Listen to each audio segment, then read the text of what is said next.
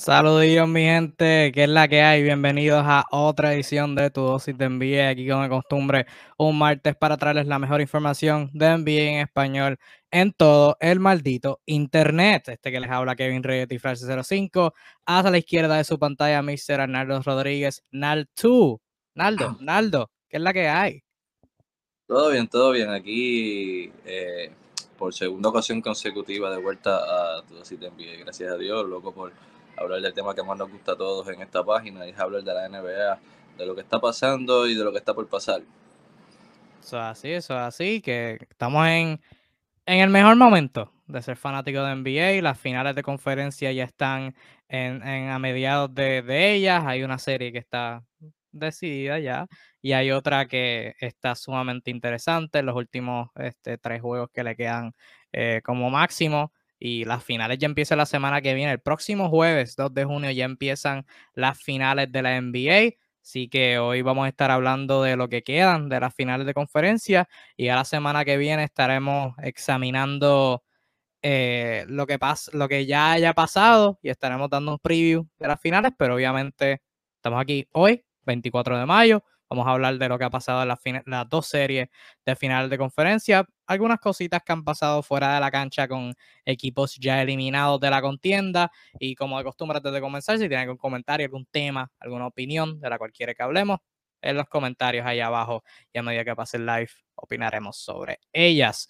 Vamos a empezar con el juego que el juego más reciente, la serie eh, que más reciente ha continuado fue el partido de ayer entre los Miami Heat y los Boston Celtics.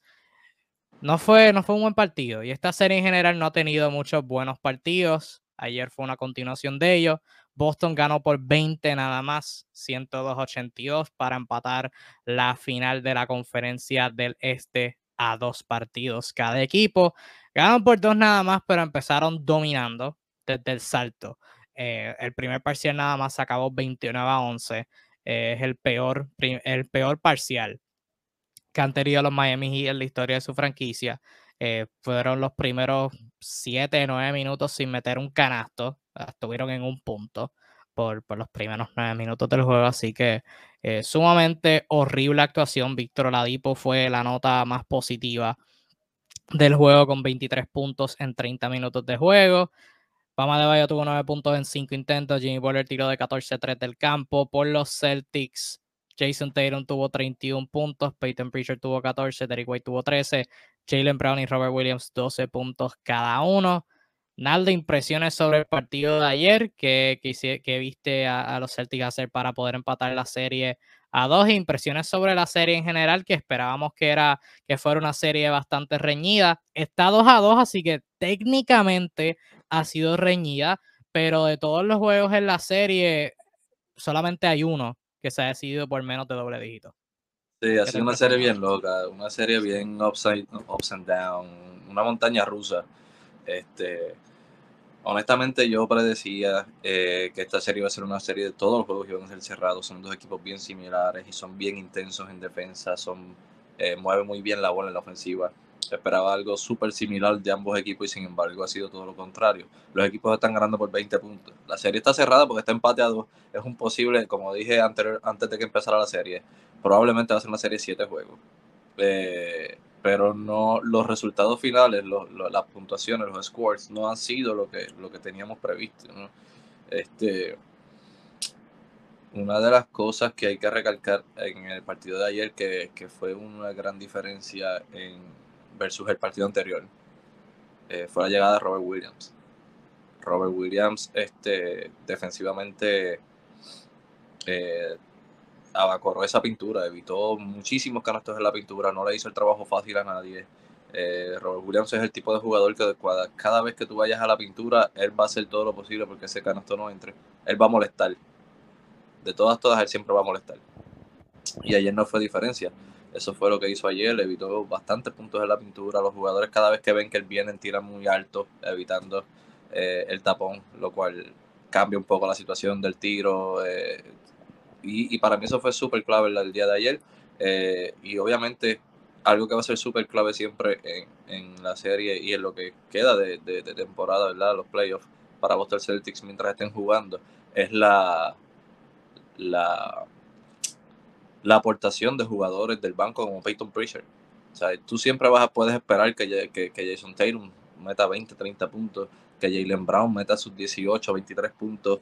Eh, todos estos, estos tipos de jugadores siempre va a aportar. Pero cuando tú ves un Peyton Pritchard meterte 14 puntos, meter una cantidad de triples, este, cuando tú ves un Robert Williams como ganaron el partido, el partido anterior que ganaron, que metió 19 de la banca, eh, esas son las claves para tú poder vencer a Miami, porque Miami es un equipo sumamente completo, es un equipo sumamente eh, eh, están, o sea, tienen una rotación sumamente larga, donde 8, 9, 10 jugadores te aportan en la cancha.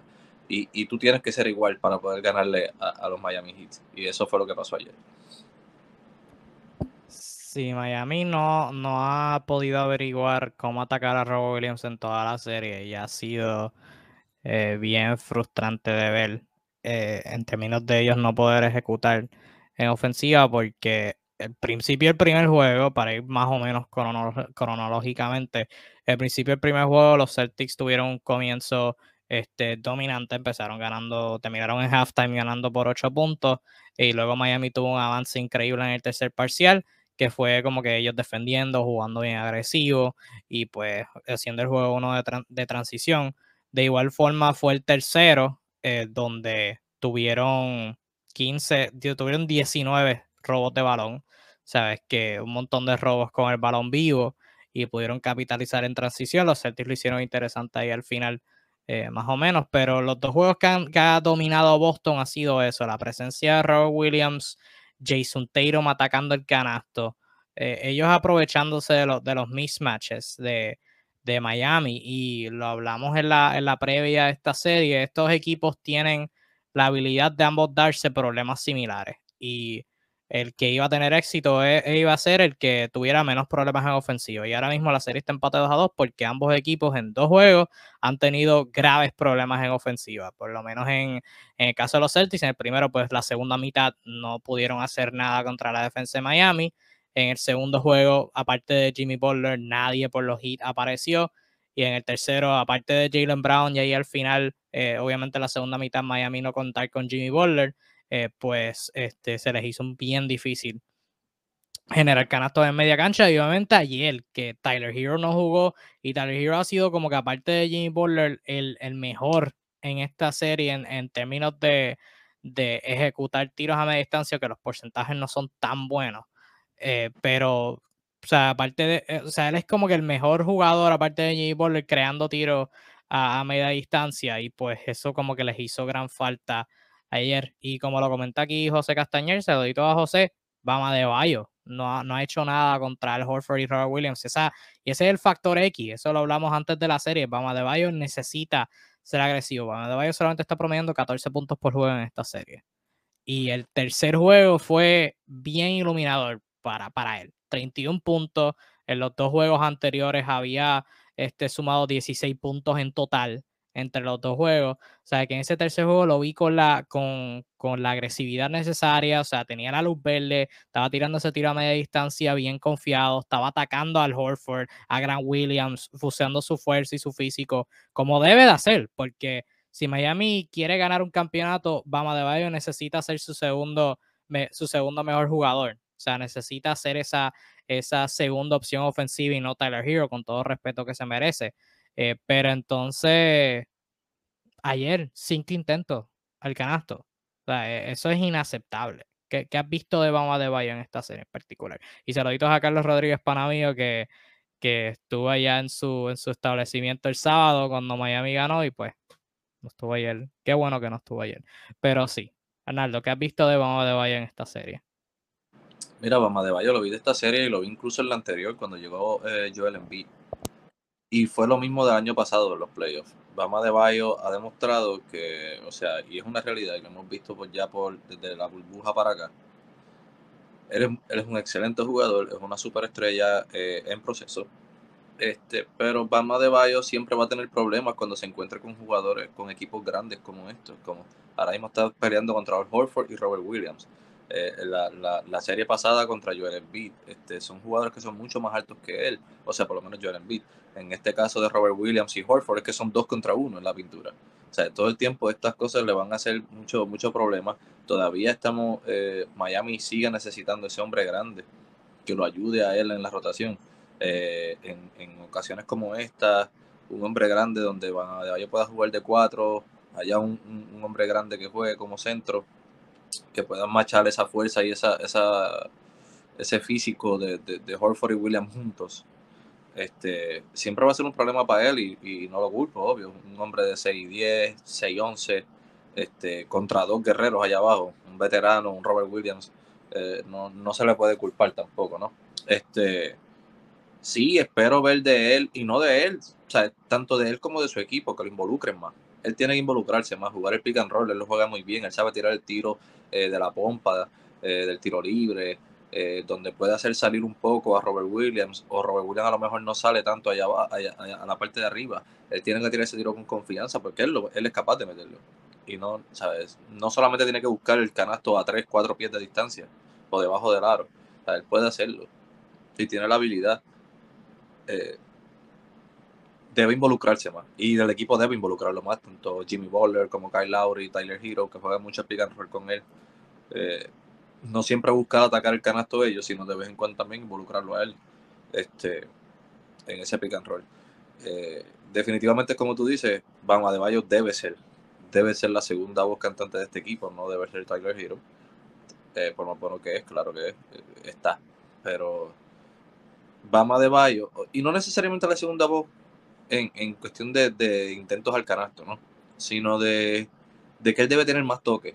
Porque cuando Bama de Bayo coge la bola en un pick and roll, o va a venir una ayuda defensiva a la pintura, porque Boston tiende a ayudar en la pintura, y él sabe sacar la bola afuera para el movimiento de balón que, que, Miami ¿verdad? sabe hacer, que es mover la bola. Puede, puede, el movimiento de balón puede empezar por Bama de Bayo. Una vez él toca la bola, él crea una situación donde va a venir ayudas defensivas probablemente. Y él sabe sacar la bola afuera. Miami sabe muy bien mover la bola y eso puede fluir bien la ofensiva. En esta serie ha sido una serie bien rara porque el equipo que toma la delantera en la serie como que se recuesta en el próximo juego. No juega con la misma intensidad con el juego anterior con el que ganaron. Y esa ha sido la gran diferencia hasta ahora. Miami jugó con una eh, tremenda intensidad en el juego 1. En el juego 2 vino confiado de que estaba en casa. Boston vino con la intensidad, le robó un juego. Luego viene Miami a Boston a jugar con la intensidad que los caracteriza. Boston vino confiado de que estaba en casa, le robaron el juego para atrás. Ahora nuevamente se vio un Miami súper, o sea, sin la intensidad. No tenían esa intensidad, esa intensidad la trajo Boston y Boston vino y se llevó un juego cómodo, estuvieron ganando desde principio a fin. y, esa es la parte que, entiendo yo que deben despertar ambos equipos en todo momento, porque lo están haciendo los dos equipos igual. Ganan y se recuestan, se tiran para atrás y confían. Y esa parte es la que los está aniquilando y estos juegos están siendo de, demasiada diferencia de puntaje eh, entre uno y el otro. Cuando eh, gana Boston por 20, después viene y gana Miami por 20. Es una cosa absurda. Sí, y los armadores de Miami, concuerdo ahí contigo que es como una mezcla. Necesitan buscar a Bam y Bam cuando tenga las oportunidades tienen, tienen que ser agresivos porque de Miami, y esto lo noto más con ellos, y es como que un patrón de, y un pensar que yo tengo de todo, todo en, como, como digo esto? Como que todo de manera excesiva es malo. O sea, y, y cuando tú eres un jugador de baloncesto para relacionar esto a los hits, el ser, ser demasiado agresivo, tirarlas todas es malo. De eso estamos claros.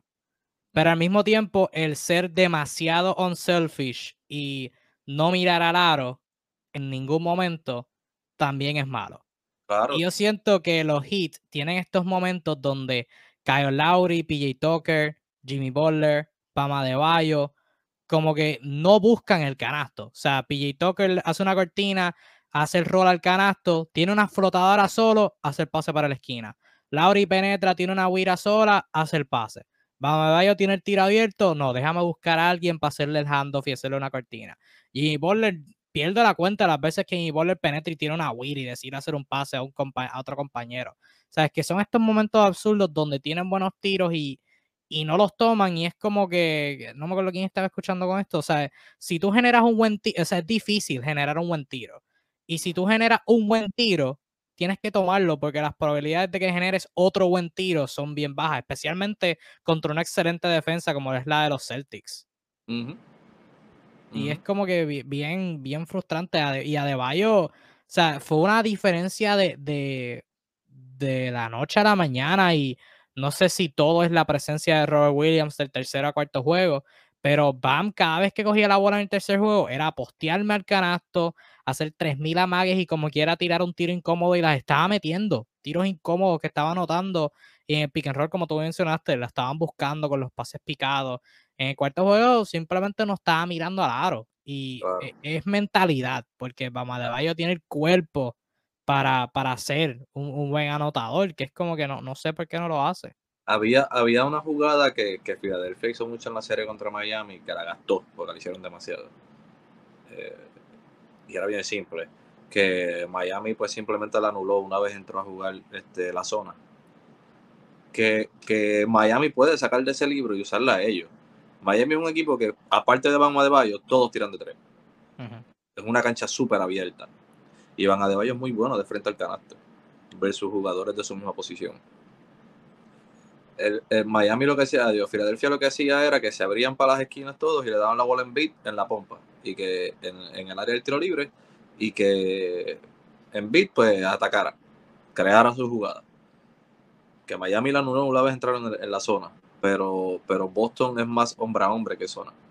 Y, y ahí pueden crear tiros abiertos, porque son demasiados tiradores, porque Van es muy bueno de, frente al canasto y deberían, y eso involucra más a Van.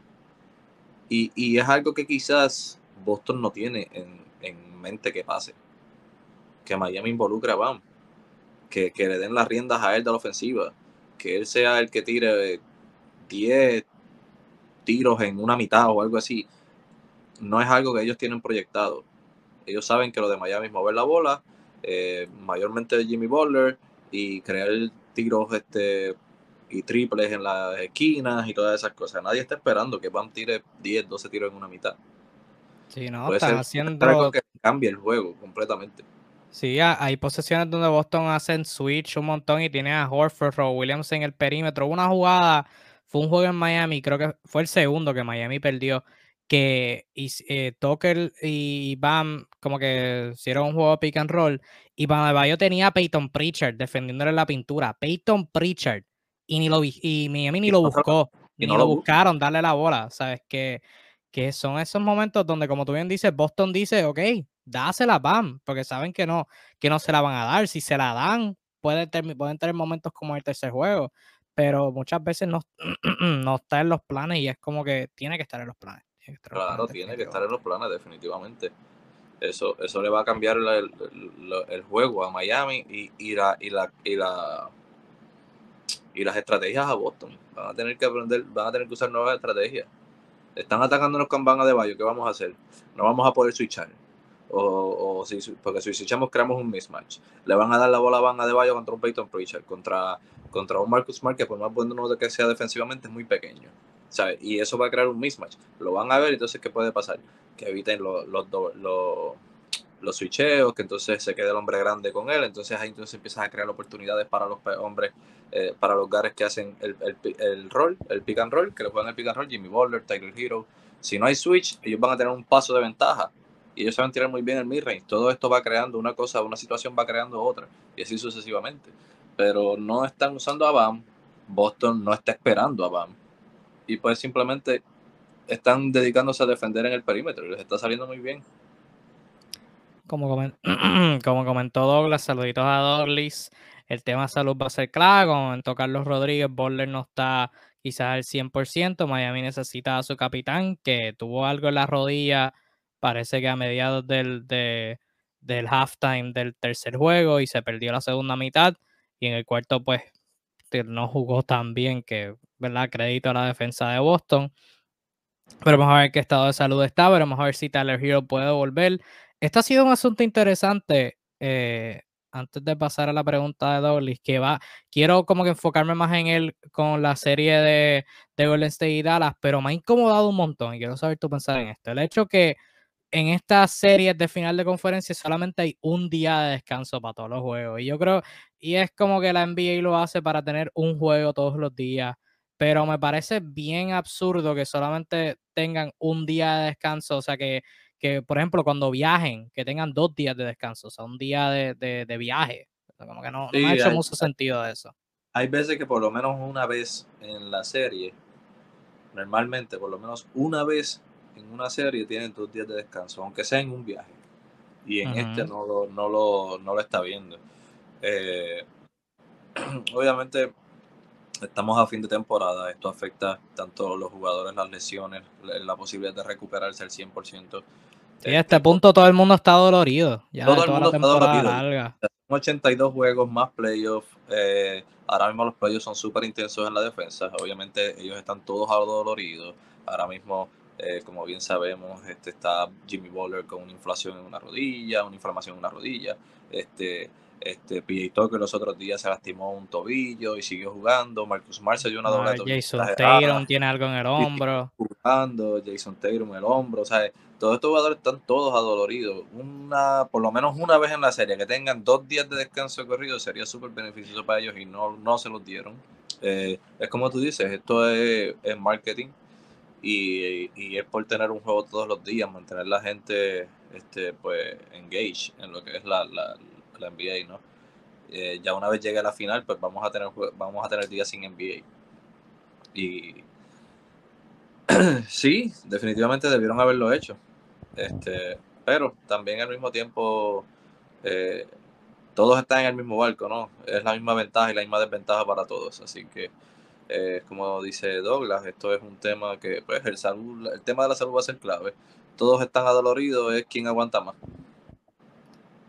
y ya esta serie se convierte en una del mejor de tres. Empate 2 a 2, como hemos dicho anteriormente, el ganador del quinto juego una serie empate 2 a 2, gana el 80% de las series. Obviamente Milwaukee y Phoenix bajaron la estadística en las semifinales, pero eh, sigue siendo lo mismo. Si ganas, eh, vas a ganar la mayoría de las series. Ese quinto partido sería mañana a las 8 y media en Miami. Así que importante para los Heat ganar ese partido, aunque, aunque cada uno ha robado un juego de visitante, eso es importante. Eh, Dola nos comenta qué o cuáles debilidades del rival debe aprovechar cada equipo. Para mí, por Miami, es Bam. La, debilidad, la debilidad de Boston es el que sea que esté defendiendo a Bam. O sea, en teoría, y lo mencionamos al principio de la serie, en teoría Bam debe dominar porque Robert Williams y Al Horford son muy lentos para él. Grant Williams es más, eh, no tiene la fuerza, el físico de Bam. Y cualquier otro jugador tampoco tiene el físico para aguantar a Bam. So, eso sería como que lo principal para mí. Eh, puede sonar un poquito charro, pero atacar a Tatum. O sea, con todo lo que Tatum tiene que hacer en ofensiva, con lo agresivo que está haciendo en ofensiva, cánsalo en defensa. Este, Miami también ha buscado atacar a Tatum con Bam que es un matcheo con el que se han sentido bien cómodos, eh, Tatum defendiendo a Bama en el poste, eso puede ser un punto débil. Obviamente Peyton Pritchard cuando esté en cancha, eh, forzar a Derek White, Marcus Smart y Al Horford a anotarla afuera, que no, eh, con las rotaciones que Miami ha hecho, pues no, no, han como que permitido esos tiros. Sería bueno como que permitir dos o tres de esos tiros de tres y que Dios reparta suerte. Y por los Celtics, saludito a Handler, a Bimael, que comenta por ahí, saludito Handler. Este, por los Celtics, debilidades de Miami. Este, todo el mundo, o sea, Tyler Hero, Gabe Vincent, eh, Duncan Robinson cuando juegue, Max Truss, atacarlo. Esos son los macheos con los que han estado bien cómodos. Y los Celtics hicieron algo bien interesante en, en el cuarto juego, que no me fijé si fue a propósito, porque ya el juego estaba por perder en el primer partido, no estaba prestando atención al 100%, pero hubo posesiones varias donde Robert Williams estaba defendiendo a Jimmy Butler. Y eso es bien interesante porque si recordarán, en la serie final del 2020, la burbuja, la famosa burbuja, el, punto clave donde los Lakers le voltearon el, el, revoltillo, como dicen, a Miami fue con Anthony Davis defendiendo a Jimmy Butler. Y si tú tienes a un hombre grande que defienda a Jimmy Butler y, o sea, tenga la rapidez, porque Robert Williams tiene bastante, obviamente, nivel Anthony Davis, nadie, pero tiene un poquito de rapidez para, para alguien de su posición. O sea, Jimmy Butler no es una amenaza de tiros de tres, ahora en los playoffs los mete porque los mete, no sé qué le da. Pero Robert, sí, sí, o sea, no, no, sé cómo lo hace, pero Robert Williams en teoría tiene los brazos para impactarle el tiro a Jimmy y tiene la rapidez para cerrar en sus penetraciones. So, eso, si Boston hace eso un poquito más, va a ser bien interesante si Miami puede responder, porque si Pam no lo pudo hacer, no veo cómo Jimmy lo puede hacer. Este, y Boston hacer switch en todo, obligar a Miami a tirar tiro forzado. Eso es como que la, lo que ha sido la, la clave para Boston empatar la serie hasta el momento y cuidar el balón, obviamente, evitar el desastre como el tercer juego. Para ti, ¿cuáles son las debilidades que, que los equipos deben atacar del otro? Contestando la pregunta, Douglas. En cuanto si tienes algo que añadir. ¿A qué debe Miami atacar a Boston como una debilidad? Eh, yo te diría que cuando entra el banco, cuando entra el banco de Boston, por lo menos dos, tres jugadores del banco, como tú dices, que te tiren de afuera. Derry White, eh, Robert Williams. Exacto, Peyton Pritchard, ese no, ese no, ese que no tira de afuera. Sí. Ese no, ese, e, ese, ese no lo dejes tirar, pero atácalo en, la, eh, atácalo en la defensa. Cuando él esté defendiendo, él es el mismatch de todo jugador. Hay que ser agresivo contra él. En cuanto a, y en el lado ofensivo, o sea, Sí, Grant Williams le metió siete triples a, en, el, en el juego 7 de la serie pasada, pero no es algo normal, no es algo común. Que te ataque, déjalo que te, déjalo que te tire el de afuera, déjalo que te tire Derry White y evita a toda costa que Jalen Brown cree su tiro o que Jason Tatum cree su tiro, que lo hacen muy bien. Eh, yo creo que esa es la parte en la que deberían este, reforzar un poco, ¿verdad? Atacar un poco la debilidad de, lo que es Boston. En cuanto a la debilidad de Miami, mano, lo que, lo que pasó en este juego, eh, Robert Williams y Al Horford contra Van Adebayo, no, Van Adebayo no tiene ayuda en la pintura. Pito que es muy pequeño, es un 6'5". y cuando esos dos jugadores están ahí abajo, eh, Van Adebayo no, no, o no tiene la ventaja, definitivamente está en desventaja y, esa es la parte que hay que atacar. Atacarlo en la pintura Mama de Bayo cuando está solo contra esos dos hombres grandes eh, es algo que, deben aprovechar todas las veces que se pueda. Y obviamente, de la misma lo que tú dijiste de atacar a Jason Tatum, yo lo diría de atacar a Jimmy Butler, ahora que tiene una rodilla inflamada. Eh, lo atacas, lo cansas, eh, y esa rodilla le va, le va a seguir molestando. Y para la segunda mitad no va a tener quizás la efectividad. Ya en este juego se fue de 14-3. De 14-3, de 13-4. Este, yo creo que eso debería ser. Y obviamente, Kyle Lowry a estas alturas está un poco lento. Siempre ha sido, nunca ha sido el tipo más rápido del mundo. Pero a la edad que tiene y todo, eh, ahora es un tipo lento. Atacarlo siempre en la defensa cuando esté enganchado ahora que viene que está disponible. Sí, Carla habría sido, ha sido bien interesante eh, en esta serie. Te puede ganar un juego y también te puede perder un juego. Es bien, bien fascinante. Uh, Carlito nos, Carlos Rodríguez nos comenta que Jalen Brown va a meter 38 puntos el próximo juego. Esa es su predicción. Eh, yo sigo, sigo igual, o sea, seguimos en línea. La serie se va a 7. Creo que era, era mi predicción. Yo sigo teniendo 7 a los hits. Yo predije los Celtics en 7, así que veremos a ver qué, se da. Este, si eres Miami, tienes que ganar el quinto juego. Evitar un escenario donde estés abajo 2 a 3 con el sexto juego en Boston. Y Miami no tiene momentos donde en ofensiva no ejecutan bien como visitante.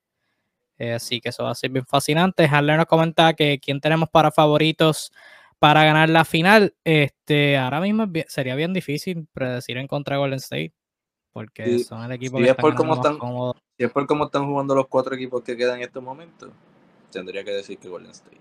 Sí, de hecho, perfecta transición, gracias Adler. Vamos a hablar de la otra serie, la final de la conferencia del oeste, de que podría, o sea, continúa hoy, podría concluir hoy, eh, con los Warriors estando a ley de una victoria de pasar a la serie final, nuevamente regresar al territorio que han dominado por las últimas temporadas. Ganaron el, tercer juego de la serie antes de ayer, 109 a 100. Andrew Wiggins tuvo 27, Stephen Curry tuvo 31, Luca tuvo 40. Luca ha sido fenomenal en esta serie. Eh, era de esperarse eh, que Luca jugara fenomenal, 34.7 rebotes, 5 asistencias por juego, pero Dallas se encuentra bajo 0 a 3.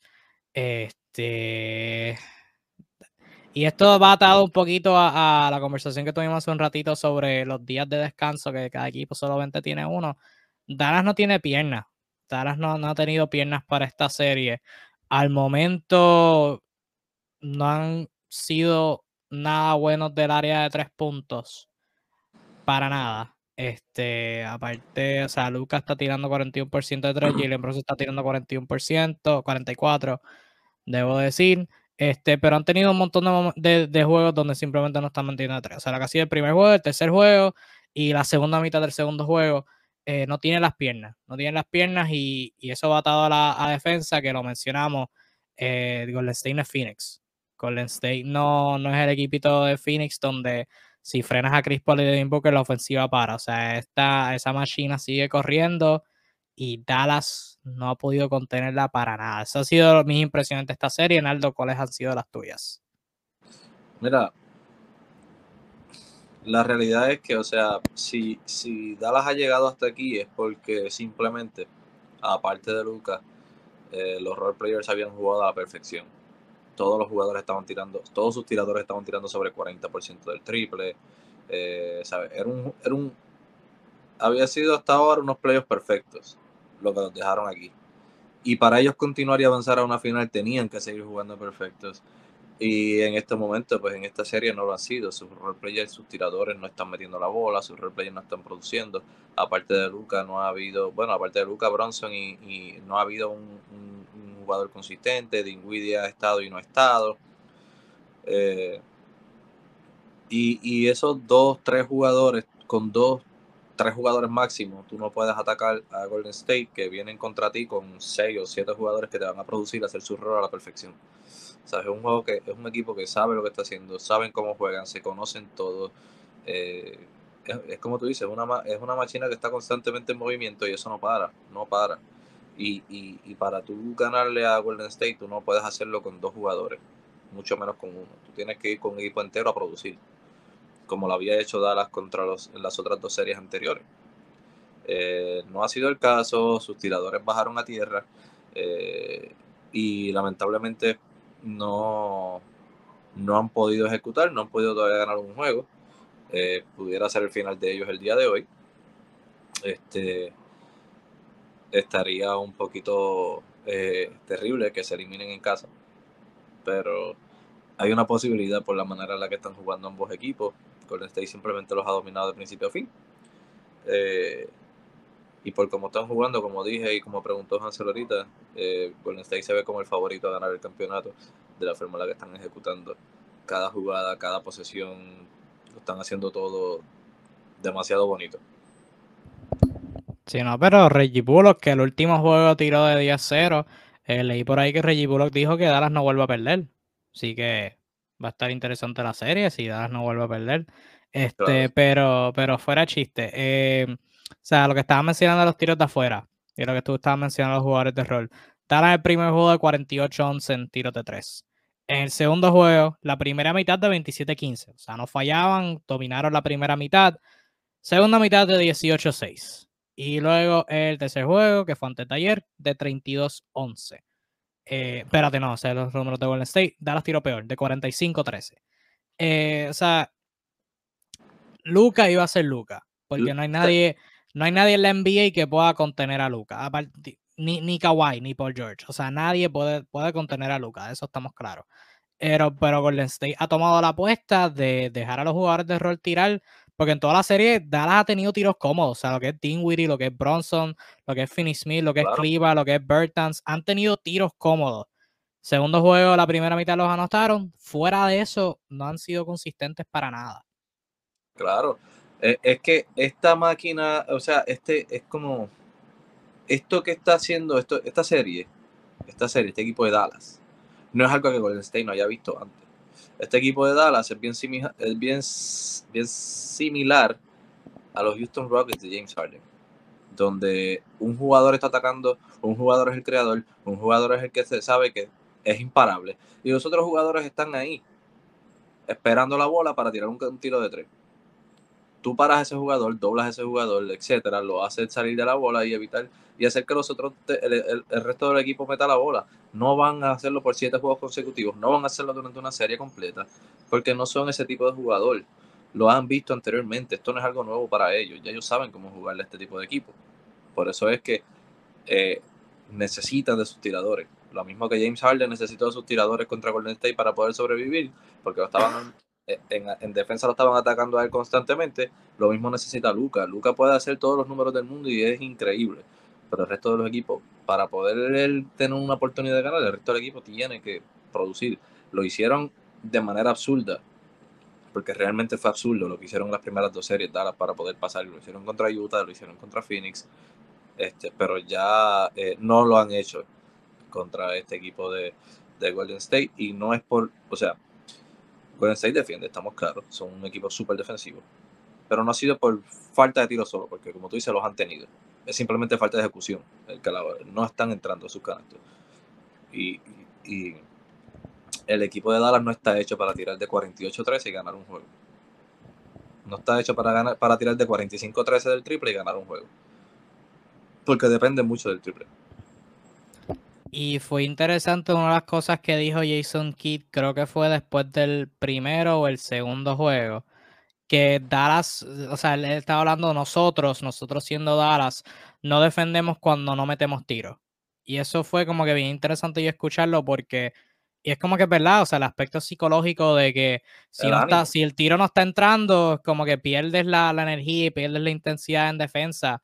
Y Dallas el primer juego fue todo horrible, porque el primer juego ellos empezaron doblando a Curry después de cada cortina. Y lo que hizo, creo, fue este efecto dominó donde el balón fluía y Golden State estaba consiguiendo cualquier tiro que le tira la gana. Y pues eso fue como que impactado más aún por el hecho que no estaban metiendo el tiro de afuera. Luego el segundo juego empezaron no en drop, pero no estaban haciendo, este, no estaban doblando a Curry. O sea, era como que Reggie Bullock, que es el que estaba defendiendo a Curry toda la serie, eh, defendiendo lo normal y el otro jugador como que un poquito más atrás, pero no permitiendo el tiro. Y eso como que cerró la brecha, no, no impidió que Golden State fluyera y pues Dallas también ayudó que estaba metiendo los tiros.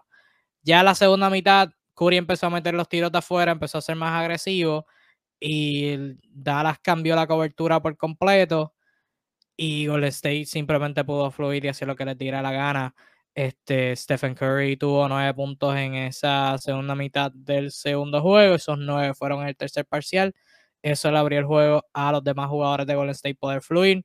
Y ya ahora en el tercer juego, pues fue un poquito más cerrado porque Golden State también estaba teniendo sus problemas en, en ofensiva un poquito al principio. Pero ya al final, o sea, eventualmente Dallas tiene que meter tiros. Y, pero la diferencia sobre la opinión de Jason Kidd sobre su equipo, a diferencia de Golden State, es que Golden State, aunque esté fallando el tiro, no va a dejar de defender, no va a dejar de jugar su juego, porque ellos, ellos saben que en cualquier momento esa bola va a entrar y van a caer en ritmo. Son un equipo que saben lo que están haciendo, son un equipo que han estado aquí exteriormente muchas veces, son un equipo que ya, ya han pasado todo esto. Esa gente no, no, no tiene nervios, es bien difícil poder vencer un equipo de esta forma, un equipo así, ¿sabes? Ellos se conocen, ya ellos han pasado por esto, ellos han venido atrás muchísimas veces, han tenido comebacks de sobra. Este, ellos no van a rendirse. Y aunque tú estés 20 arriba, tú tienes que seguir jugando como si estuvieras 3 nada más, porque esa gente va van a venir a atacarte con todo, no importa qué. ninguna ventaja está salvo con Golden State. No, no existe, no existe una ventaja salvo con Golden State. Y, y Dallas no, no entendió eso en el juego que estuvieron arriba cómodamente y terminaron dejándose sacar el juego. Sí, ah, y mucho crédito a, a Andrew Wiggins, que tuvo una, tuvo una jugada bien, bien increíble en el tercer juego, que al principio la cantaron ofensiva, gracias a Dios por el challenge, porque wow. Eh, pero en ese juego tuvo 27 puntos Andrew Wiggins en el tercero.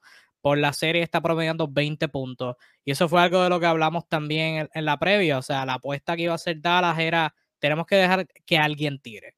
Y ese alguien va a ser Andrew Wiggins, Draymond Green quizás crear un poquito. Andrew Wiggins está premiando 20 puntos, el segundo máximo anotador en esta serie. Sabes que, que ha, sobresalido, ha sobresalido. Ese primer juego también se lució.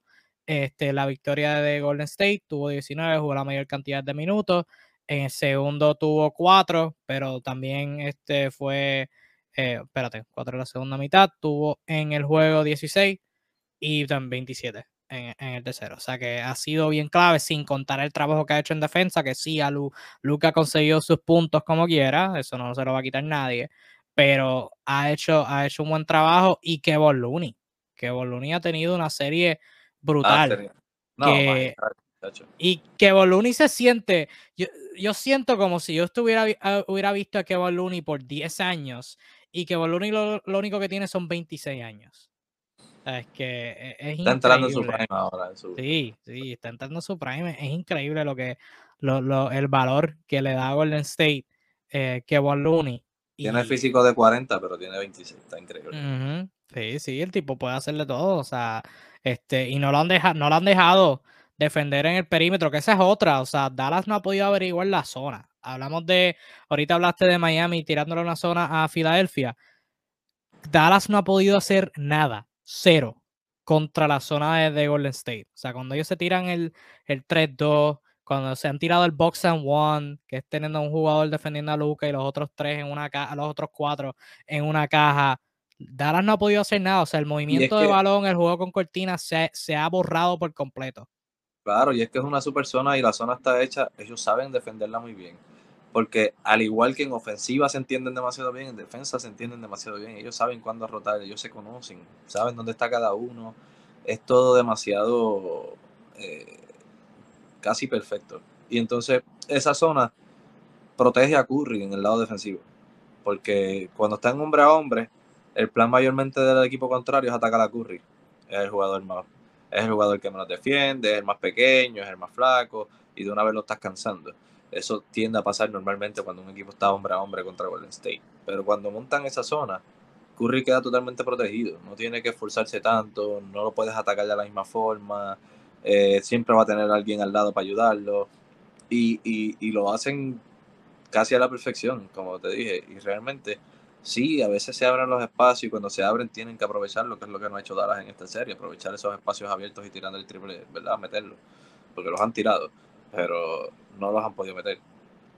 Este, y, y, o sea, es que simplemente Golden State está jugando un baloncesto que, que como tú dices, Dallas no ha logrado descifrar cómo, cómo poder ganarle.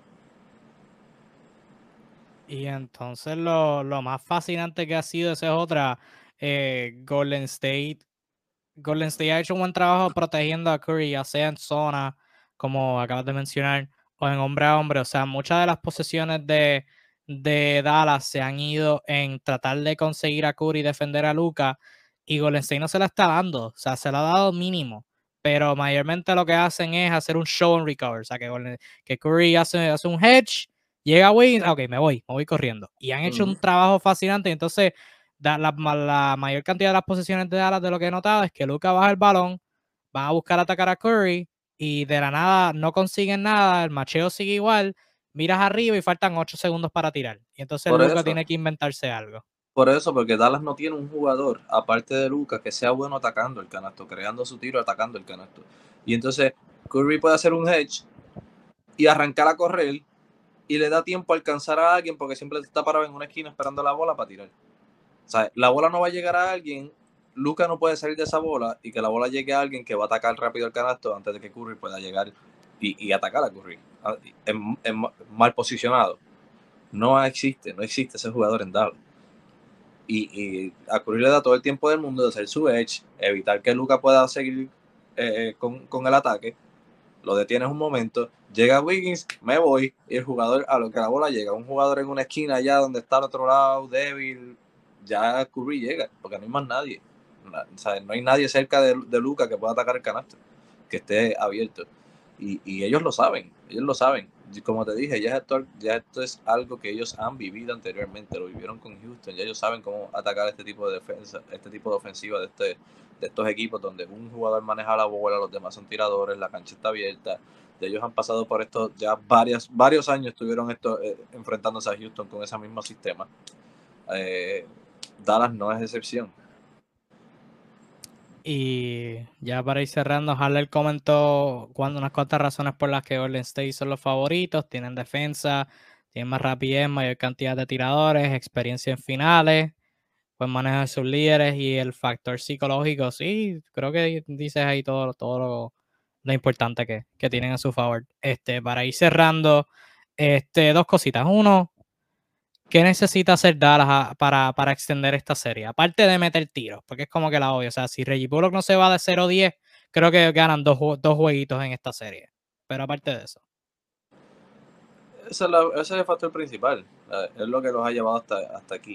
Eh, eh, como te dije, en las series anteriores tiraron, sus roleplayers tiraron algo fuera de, más allá de lo normal de ellos. Sus porcientos fueron extremadamente altos todos. Maxi Griva estaba tirando como 50%, Finney Smith estaba tirando sobre 45%, Reggie Bullock estaba tirando sobre 44%. Simplemente en las otras series no fallaban. Y, para poder llegar a, ganarles a Golden State que tienen una maquinaria tan fuerte en ofensiva, simplemente no puede fallar tampoco. Y como dice Jason Kidd, si está fallando, vuelva a la defensa. Este equipo, si llegó aquí, y a diferencia de años anteriores iban en primera ronda, y a diferencia, y tú ves el baloncesto de Dallas el año anterior y este año, lo que los caracteriza ahora, lo que los cambió a ellos, lo que los ha llevado hasta aquí, ha sido la defensa. Ellos cambiaron su defensa por completo. Este año fueron uno de los mejores equipos en defensa tienen que mantenerse defendiendo, incluso cuando la bola no está entrando, el ánimo defensivo debe estar, porque eventualmente la bola puede entrar en cualquier momento. Pero si, si no estás defendiendo y esperas a que te saquen 20 puntos de ventaja, ya el juego se te fue de las manos, se te escapó. Tú tienes que seguir manteniéndote defendiendo porque mientras tu bola no esté entrando, pero tú defiendes, pues te puedes mantener en juego. Si pierdes el ánimo en defensa, perdiste todo ya. Entregaste el juego y estás en el segundo, tercer cuarto todavía. Sí, eso es como que lo más importante, o sea, simplemente anotar tiros, porque de la manera que están corriendo la ofensiva, o sea, no es la mejor, dadas las circunstancias, pero, ¿verdad? Si estuviera metiendo tiros, pues ese, ese efecto, esa percepción, pues se. Lucas les está metiendo 40 puntos. Lucas les está metiendo 40 puntos y los demás no están metiendo. Golden State sabe que en algún momento muchas jugadas van a ayudar defensivamente a guardiar a Lucas lo van a, van a ayudar varias veces. Y cuando Lucas saque esa bola afuera, tienen que entrar. El canasto tiene que entrar. Es como único van a poder sobrevivir a, a, Golden State por lo menos un juego más.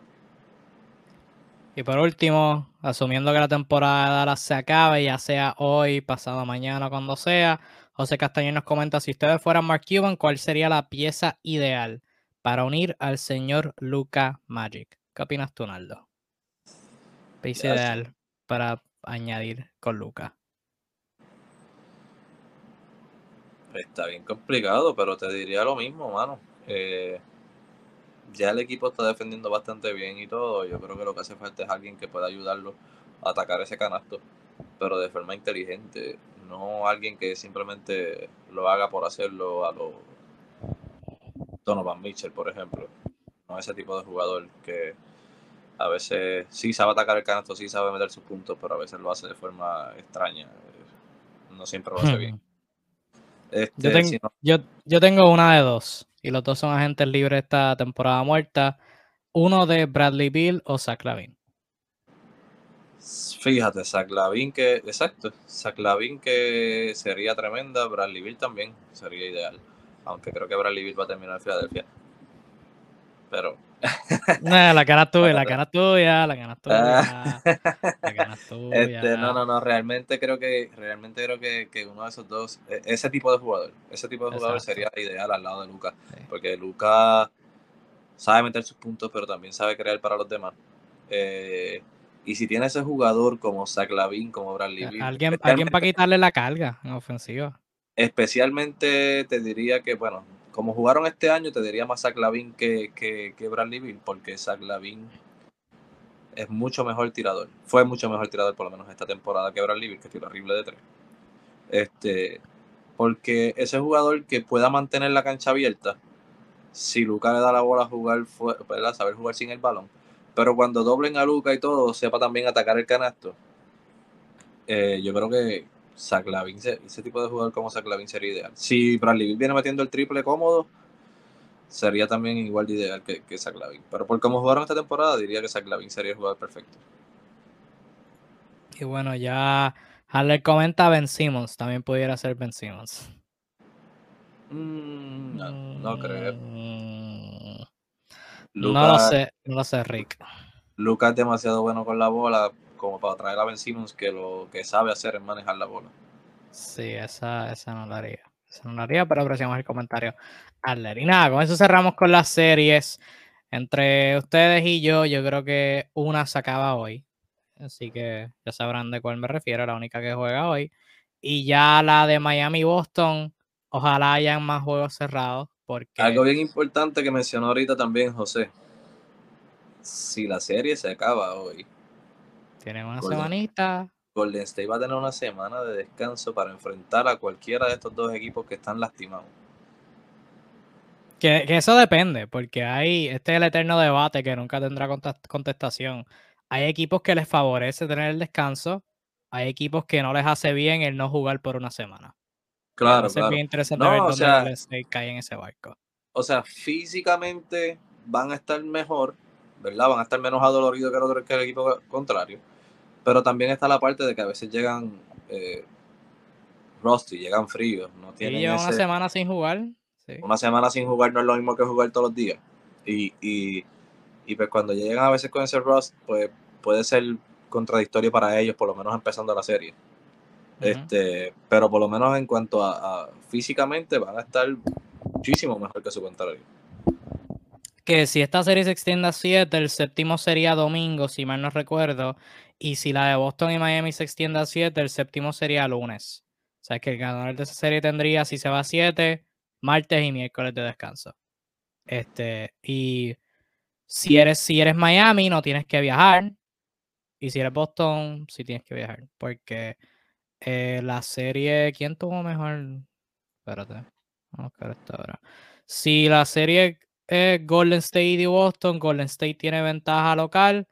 Si la serie es Miami y Golden State, los dos equipos tienen el mismo récord. ¿Quién ganó la temporada regular? Fue Golden State. 2 a 0. Así que ambas series empezarían en Golden State. Pero este empieza en casa en las finales, como sea. Sí, como sea. Porque tienen mejor récord que Boston y tienen el mismo récord que Miami, 53 y 29, pero ganaron el- la, serie temporada regular 2 a 0. Así que los, dos- los- los dos tendrían que viajar, los dos están jodidos. Este, obviamente irse a 6 sería la meta y tener descanso desde el sábado. Pero y Golden State obviamente cerrarla hoy. Cerrarla hoy sería lo ideal. Pero bueno, ya- seis Es lo ideal definitivamente para el equipo que gana la serie de Miami y Boston, porque así pues tienen un al menos dos días, ¿cuántos? ¿Dos días, tres días de descanso? si se va cuánto, a 7. A seis. Si se va a 6, el sexto sería el sábado, si mal no recuerdo. Y las finales empiezan jueves. Hay que tener tres días de descanso, por lo menos tres días de descanso y... No, perdóname, el sexto juego es viernes. El sexto juego es viernes. Son ¿Qué tendrían sería? desde el viernes. Que sería casi una, una semana. Y el séptimo sería domingo. Si la serie de Golden State y, Dallas se va a 7 de alguna manera, ese séptimo sería el lunes. Eso eh, no va a Ya pasar. Sí, sí. Y bueno, Reggie Bullock dijo que no volvían a perder. Así que- Esta serie de. Dallas y Golden State o si acaba hoy o máximo en el próximo juego. Sí, se va, yo no voy a dar la ganando en, en Oracle. Más de siento. cinco esta serie no. Sí, sí, no, no voy a dar la ganando en Oracle. Quizás uno Y- por. Sí, sí, sí. Y todo esto es culpa de Phoenix, porque se supone que Phoenix era el que estuviese aquí. Sí, mano, serio no. Pero hay que dársela, mano. Votaron esa serie. Bien brutal, no hay excusa. Sí, hicieron, Este, hicieron sí. un trabajo espectacular votando la serie. sí. Pero bueno, ya la semana que viene vendríamos hablando sobre la final, sea Golden State Boston, Golden State Miami. Si en algún planeta da la remonta, pues Dallas contra cualquiera de los dos, pero probablemente sea Golden State. Em, este, si acaso algún live de emergencia, si pasa algo extremo, si Dallas gana tres corridos nos vamos a siete, de seguro habrá un live de emergencia o algo así. Pero ya hasta aquí dejamos la conversación sobre las series actuales. Vamos a hablar de algo fuera de la cancha. Antes de cerrar, Minnesota. Siguen los movimientos. Parece que Alex Rodríguez y su socio vienen full agresivos a buscar competencia. Adquieren a un tremendo ejecutivo para liderar ese esfuerzo. Nada más y nada menos que Tim Connolly, el que era presidente de operaciones de baloncesto de los Denver Nuggets. Llegaron a un acuerdo con él de 5 años, 40 millones, que para un ejecutivo es sumamente lucrativo, debo decir, este, para que Connolly sea el presidente este, de operaciones de baloncesto de los Timberwolves. Y Connolly fue, estuvo en esa posición con los Nuggets desde el 2013, hace nueve años, contando esta temporada. Algunos de esos movimientos notables fue el que firmó a Mike Malone en Denver, luego de que a Mike Malone, por razones estúpidas, lo hayan despedido de Sacramento. Y algunas selecciones notables que hizo en el draft fue el que drafteó a Nikola Jokic con el pick 41, drafteó a Bones en este pasado draft, seleccionó a Michael Porter Jr. en el pick número 14, luego del caer eh, drásticamente en el draft. Eh, también seleccionó Jamal Murray, Monte Morris, Malik Beasley, Yusuf Nurkic y Gary Harris. Así que por todo eso decir que ha hecho un excelente trabajo en Denver. No es la primera vez que un ejecutivo de Denver firma en otros sitios y recordarán Arturo Skarnizova, que es el actual presidente eh, de baloncesto de los Bulls. Eh, fue eh, ejecutivo en Denver, comenzó como asistente, general, asistente del gerente general antes de ser promovido a gerente general en el 2017. Eh, firmó en el 2019, creo que fue, o 2020. 20, creo. 20. 2020, creo. Con los Bulls, y pues ahora está haciendo un excelente trabajo con los Bulls, que, ¿verdad? El cambio por DeRozan, el cambio por Busevich, las firmas de Alonso Ball y Alex Caruso, etcétera, etcétera, etcétera. Todo eso para decir que Denver hace un excelente trabajo con sus ejecutivos y ahora el que, el que se espera que sea promovido a ser el presidente, que es Calvin Booth, es el actual gerente general, también es alguien eh, respetado en los círculos del NBA como un buen ejecutivo. Así que Denver ha hecho un excelente trabajo con su ejecutivo. Ese ejecutivo pasa ahora a Minnesota. Nardo, tu reacción a este movimiento. Pues, hermano, me, me encanta lo que está haciendo Minnesota. Eh, se están viendo comprometidos con mejorar al equipo. Una franquicia que la gran mayoría de, su trayectoria ha sido mediocre. Eh, están dispuestos a mejorarla este nuevo, estos nuevos eh, dueños del, equipo al parecer y, eso es súper respetable es como es como lo que lo estoy viendo como, como vi a Steve Ballmer cuando llegó a los Clippers es un, es un dueño comprometido con mejorar el equipo, con llevar al equipo eh, al siguiente nivel, a, niveles que nunca han llegado. Y, es lo que estoy viendo al principio de este, de este de estos dueños, ¿no? Estos nuevos dueños del equipo de Minnesota, me encanta. El hecho de que tienen un, ahora un nuevo presidente este súper respetable que ha hecho un trabajo excepcional con, con los Denver Nuggets este, para, para tomar las riendas de ese equipo y, y llevarlos al siguiente nivel un equipo que ya este año por lo menos por fin logró hacer los playoffs. Sumamente joven, con muchísimas piezas, donde él puede, donde va a poder tener mucha capacidad para trabajar, ¿no? Mucho espacio para crear eh, un equipo que, que, quizás llegue a, algo más de lo que hasta ahora hemos visto. Este me encanta por parte de Minnesota definitivamente. Eh, por parte de Denver, pues, eh, es un poco triste, ¿no? Que ya es el segundo que se les va, pero, pero ellos siempre tienen, siempre consiguen, siempre consiguen el, el, staff adecuado para mantenerse compitiendo. Eh, no sé, ¿verdad? Porque hasta, hasta este punto, eh, como tú dices, hemos visto grandes ejecutivos salir de, de, Denver y ser exitosos. Sin embargo, Denver, como tú dices, eh, Tim Connelly fue el que drafteó todos estos jugadores, un, equipo de Denver que ha sido eh, montado a base de draft y, no han buscado más allá. Eh, ¿Hasta qué punto, verdad? Sí sabemos que son muy buenos drafteando, sí sabemos que son este, excelentes en desarrollar sus jóvenes y todo esto, pero ¿hasta qué punto estos, estos ejecutivos que se están moviendo de equipo eh, no pudieron ser no pudieron llevar a Denver más allá porque Denver simplemente no está dispuesto a invertir. Es una posibilidad porque mira lo que hizo eh, el de los Bulls. Salió de los Bulls y ha montado un equipo con, cuatro estrellas en menos de, dos años. Eh, ahora mismo, ahora va Tim Connelly camino a Minnesota. Minnesota, como te dije, se ve súper comprometido con mejorar el equipo. Si le dan la oportunidad de, de gastar dinero, de irse por encima del luxury tax y todas estas cosas, eh, hasta qué punto puede llevar a la Minnesota. Va a ser súper interesante, me gusta muchísimo.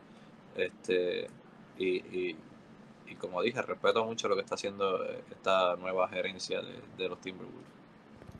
Y como bien mencionaste, tiene que Connelly entra en un excelente escenario con Minnesota. Eh, crédito a Bobby Marks, que experto en estos temas de, front office de ESPN, eh, que trajo toda esta información. Eh, Connolly entra a Minnesota teniendo los Wolves, eh, los picks 19, 40, 48 y 50 del draft de este año. En el futuro tienen todos sus picks de primera ronda. Van a tener eh, flexibilidad de espacio salarial en la próxima temporada muerta, la del 2023.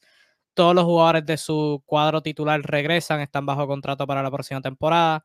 En términos de la plantilla, tiene la séptima plantilla más joven en toda la NBA tienen el contrato expiring de D'Angelo Russell y si Carl Anthony Towns hace uno de los equipos All NBA esta temporada, eh, sería elegible para un Supermax. Y como tú me mencionaste, o sea, esto es un, primero que en términos personales, o sea, excelente movimiento para él, obviamente le dan un salariazo, 40 millones por 5 años, que de nuevo para un ejecutivo es sumamente lucrativo. Eh, tiene una de las cláusula en su contrato que es algo con la opción para ser parte de los dueños, algo así, según lo que entendí, sabes que movimiento excelente para, para él. Y obviamente si está el compromiso de la gerencia, especialmente Alex Rodríguez, que eh, por lo menos sola, nada más con lo que se ganó jugando las grandes ligas, no está corto de dinero, sin contar lo que se ha ganado trabajando en medios y en auspicio y otras cosas, no está corto de dinero para nada, o sea, es que tiene dinero para gastar él y su socio Mark Lowry, que, son los, no, dueños de Minnesota, de los Timberwolves, este, eh, sabes que si tienen ese compromiso de gastar, que es algo que según lo que reportaron y a lo que tú lo diste, eh, quizás en Denver no había, aparte de retener a, sus, a los jugadores que ya draftearon, que es como que no, no tienen más remedio. Eh, pero en términos de adquisiciones de agentes libres, pues tienen eso a su favor. si eres un agente libre, Denver históricamente pues no, no tiene como que esa percepción positiva de ser un destino bueno para gente libre. Minnesota tampoco, pero si Minnesota tiene a Anthony Edwards y a Carl Anthony Towns y a Alex Rodríguez de dueño, quizás lo hace un poquito interesante. Eh, sabes que, y como tú bien mencionaste, o sea, que todos los equipos tengan ese compromiso de competir. Sí, pero no solamente hablo de la parte de los agentes libres, porque sabemos que no son destinos favorables por su clima y porque son un mercado pequeño, etcétera, sino que también Denver no se ha visto agresivo o atrevido a la hora de hacer cambios de jugadores cuando hay jugadores buenos disponibles en el mercado. Quizás por la probabilidad de no tener que, firmarlos en un contrato, eh, eh, eh, no extenderles contratos nuevamente donde sean sumamente lucrativos, ¿no? Eh, a lo mejor Minnesota está dispuesto a, hacer, a dar ese paso. Y uno de los pasos que probablemente pase, eh, hablando de eso, sea la posibilidad del cambio de Angelo Russell esta temporada. Como bien dijiste, es un cambio que es un, es un contrato que está por expirar. Eh, a lo mejor están dispuestos a hacer ese cambio, a buscar más allá, a seguir mejorando la plantilla. Como dije, se ven súper comprometidos con mejorar el equipo, con, con ¿verdad? Llegar a, a, llegar más allá de lo que de lo que se ha visto siempre en Minnesota. Eh, un equipo que apenas logró hacer los playoffs este año por primera vez en, desde los tiempos de, Kevin Garnett. So, eh, se, ven por, buen camino y, no dudo de que este equipo, a diferencia de Denver, probablemente tenga ese, no tenga ese miedo a, a hacer cambios de jugadores cuando sea posible, cambiar picks, mover fichas, traer jugadores nuevos. Este, mira lo que hizo Milwaukee. Milwaukee es un, equipo de mercado pequeño que tuvo todo el atrevimiento del mundo de hacer inversión. Buscó a Drew Holiday, hizo un cambio donde dieron casi todo por Drew Holiday expandieron a, a, y a Middleton sin pena alguna. Trajeron más jugadores como Brook López, etcétera, y todo lo que pudieron y los llevó al campeonato. O sea, que ser un mercado pequeño o no ser atractivo para los agentes libres no es necesariamente una excusa para tú no llegar a donde quieres llegar. Eh, Milwaukee es una gran eh, eh, un gran ejemplo de eso. De igual forma, Utah no lo hemos visto llegar quizás donde debería llegar, pero sí se ha visto con un gran éxito en las temporadas regulares, a diferencia de estos equipos. O sea, que también es una posibilidad, o sea, lo han hecho. Hay, equipos de mercado pequeño que lo han hecho, simplemente tienen que atreverse y querer hacerlo. Y, es lo que quizás se ha visto que le falta a Denver y es lo que quizás ahora se está viendo que tiene Minnesota. En el caso de Utah tienen al hombre correcto para, para intentar arriesgarse con Danny Ainge, así que va a ser bien interesante que... Esas posibilidades pueden morir. Mañana cambia a, su estrella por, por 7 picks. Sí, sí, sí, los, cambios por picks que no, que no hizo hace cinco años, pues los va a hacer ahora. Este, eh, pero sí, con de acuerdo con lo que acabas de decir. Y añadiendo eso, en el caso de Denver es como que bien, como tú dijiste, o sea, el segundo que se va.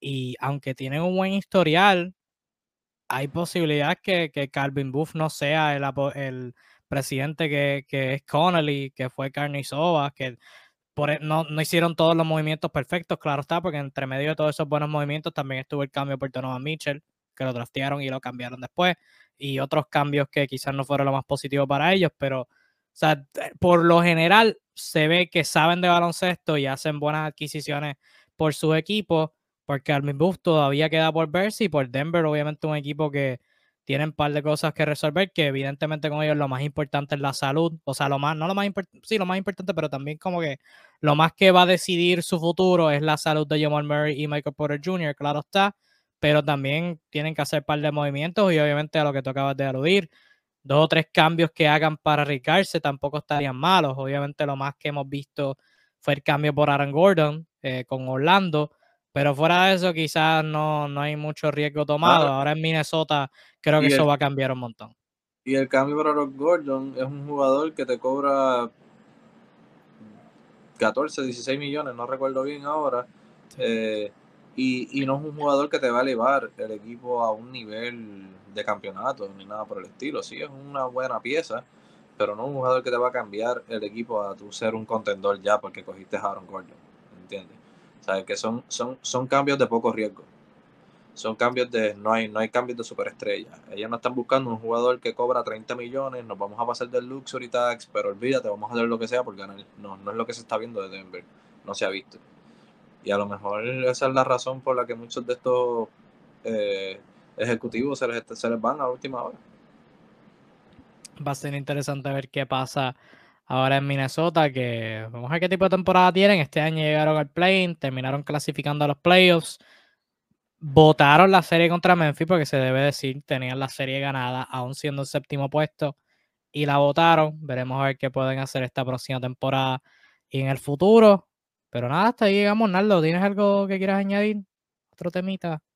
Este, pues mira, no, eh, poco antes de, entrar en, nuestro live salió un, pequeño rumor eh, de que los Lakers le están buscando el cambio a Russell Westbrook, pero los equipos le están pidiendo un pick de primera ronda a los Lakers si quieren dar a Westbrook. Este, aparentemente son varios equipos con los que han tenido contacto y con los que y todos les han dicho lo mismo. Tú quieres llamar a Westbrook, yo lo cojo, pero me tienes que dar un pick de primera ronda con él. No me voy a arriesgar a coger ese contrato por nada. Este, así que aparentemente están buscando el movimiento de, de Russell Westbrook. Eh, siguen en su búsqueda de coach, siguen interesados en Doc Rivers, a pesar de que eh, este que Daryl Morey dijo que iba a ser el dirigente de Filadelfia. Dijo que iba a seguir siendo el dirigente de Filadelfia ellos siguen interesados, exacto, lo dijo obviamente con él a su izquierda. Este, sigue, sigue, sigue siendo, siguen estando interesados en Doc Rivers en caso de que esté disponible, pero en caso de no estar disponible, pues siguen en la búsqueda de su nuevo coach con Ham como su candidato principal hasta ahora. Eh, las cosas. Y también está por ahí. Sí, pero aparentemente está Derry Stott, está Ham y está Kenny Atkinson, pero aparentemente quien lleva la ventaja es Ham. Vamos a ver qué pasa ahí. Este, Obviamente lo que, va, lo que va a pasar es que el dirigente va a terminar siendo Phil Jackson. Claro está. Ah, Phil Jackson no va a coger ese equipo a menos que no vea que van a ganar con 73 y 10 y van a caer campeones. Seguro. Con 73 y 9.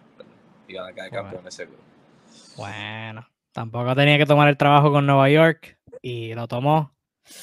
Y ya, ya su legado está afectado, ya qué carajo. Ahí se, ahí se le afectó el legado. Sí, sí, sí, claro, creo que sí. Pero es una situación bien, bien fascinante. Yo, yo, yo no sé tú, pero yo, o sea, entiendo la, la, relevancia de la noticia con lo de Westbrook especialmente, pero lo que, en lo que se refiere a su tema de dirigente, al drama de seguir culpando a gente, ya a este punto de la temporada eso es irrelevante. ¿sabes? Ahora es celebrar a, a, los equipos finalistas que Golden State, ¿verdad? Buscando alcanzar a la final por la primera vez del 2019 sería, eh, ¿verdad? De 2015 a 2019 son 1, 2, 3, 4, 5 seis finales en ocho años, seis finales en nueve años, algo así. Este, toda temporada, debo decir. Eh, fascinante, fascinante lo que, lo que han podido hacer, la reinvención que han dado. Este, y Miami Boston, buscando también añadirse. Y pues, buscando remontar, va a ser muy interesante. Eso sí, una nota rápida sobre lo de Westbrook. Si yo soy un equipo reconstruyendo, no necesariamente reconstruyendo, un equipo que está como que al, en la mitad de la liga, no ni tan bueno ni tan malo. Un contrato expiring de 47 millones me levantaría la ceja un poquito, Flow, Flow Rock, si levantando la ceja. Me levantaría la ceja un poquito porque 47 millones saliendo de los libros la próxima temporada. O sea, la, esta temporada que viene o la otra no está tan mala. No sé, pienso yo. No, definitivamente eh, eso, eh, un cambio por Westbrook te va a crear espacio para el próximo año. Eh, te va a crear maybe un trade exception probablemente. Si te dan un pick de primera ronda, vas a tener un pick de, de, primera ronda probablemente 2027, 28 para allá cuando ya el equipo esté en la decadencia. que puede ser un pick muy relevante tiene su, tiene su, su, sus pros, tiene sus pros este, hacer ese cambio. Este, claro está, todo va a depender de lo que vayas a dar a cambio. Pero sí tiene sus pros, definitivamente. aparte, de, aparte de que si eres un equipo intermedio, un equipo bajo, Westbrook es un jugador que llama la atención. Llama la atención, vas a tener más gente, más espectadores, van a haber más gente mirándote como equipo. Eh, ya sea para bien o para mal, eh, vas a crear el rating, vas a llenar el estadio, el coliseo, vas a llenar la televisión, los ratings, etcétera, porque Westbrook es un jugador que para bien o para mal la gente lo mira. Te hace ganar dinero. Sí. Sí, entonces no, y, Westbrook con todo lo que dicen, Westbrook es alguien que es como que bien fascinante porque los medios odian a Westbrook o la tienen contra él pero los jugadores lo respetan, o sea, los jugadores no lo aman, pero como que todos los jugadores tienen un respeto por Westbrook, o si tú eres un equipo intermedio, tienes a jugadores jóvenes, la idea de tener a Westbrook toda una temporada en el camerino, siendo mentor, quizás no es tan mala, obviamente con la, con la prerrogativa de que en cancha, pues te va a tomar unos bien cuestionable y no va a ser tan bueno. Y para Westbrook, personal, eso ese es el tipo de equipo donde se ha visto que es el mejor luce equipos intermedios, equipos que no son buenos ni malos, donde él puede jugar libremente su juego, donde el equipo va a correr por, por verdad su estilo de juego. Él es el que va a ser el que va a, a, correr la máquina, ¿no? Estar, a estar a cargo de todo. Y ese es el tipo de equipo que, que a Westbrook le conviene. Así que tanto para un equipo intermedio o bajo como para Russell Westbrook es un cambio muy conveniente.